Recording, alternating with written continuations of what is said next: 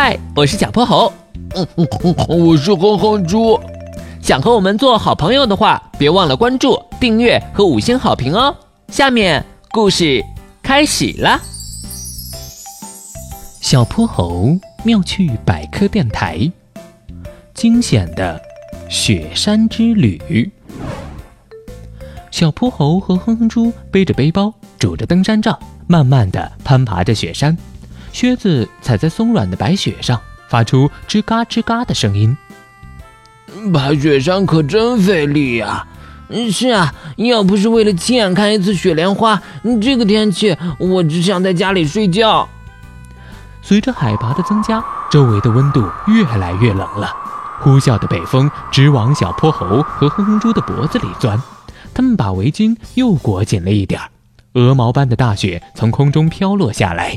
小泼猴伸出右手去接，晶莹的雪花落在他的棉手套上。哇，又下雪了，好美的景色啊！我突然想起了一首歌，让我猜猜，是不是雪绒花？呵呵呵没错，小泼猴，你可真是我肚子里的蛔虫。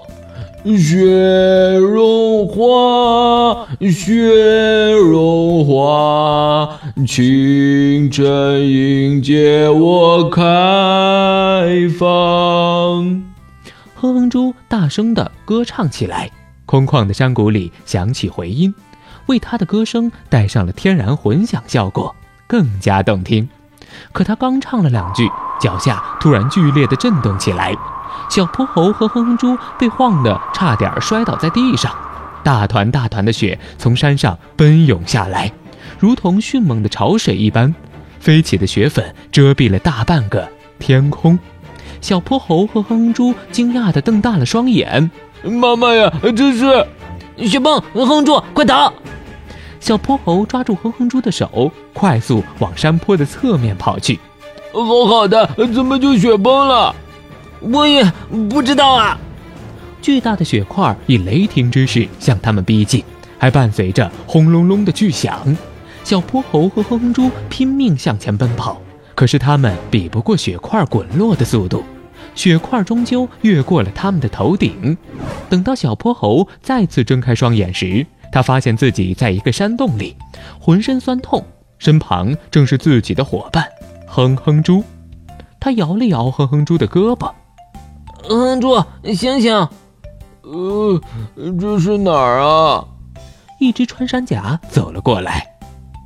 你们醒了，这是我家。我出门找食物的时候，看见你们晕倒在雪堆里，就把你们带回来了。谢谢你救了我们。嗨，小事一桩。你们一定是遇着了上午的雪崩吧？当时连我这山洞都震得不行呢。是啊，我的歌唱到一半，好好的，雪山就崩了。可把我们给吓坏了！你唱歌时是不是很大声？你怎么知道？爬雪山的时候是不能大声说话的。山上一些地方的冰雪，由于没有受到外力的挤压，存在许多空隙，非常疏松。一旦大声说话，厚厚的雪层容易因为共振坍塌下来，造成雪崩。原来是大声说话惹的祸！以后再要登雪山，我一定保证自己的声音比蚊子还小。今天的故事讲完啦，记得关注、订阅、五星好评哦！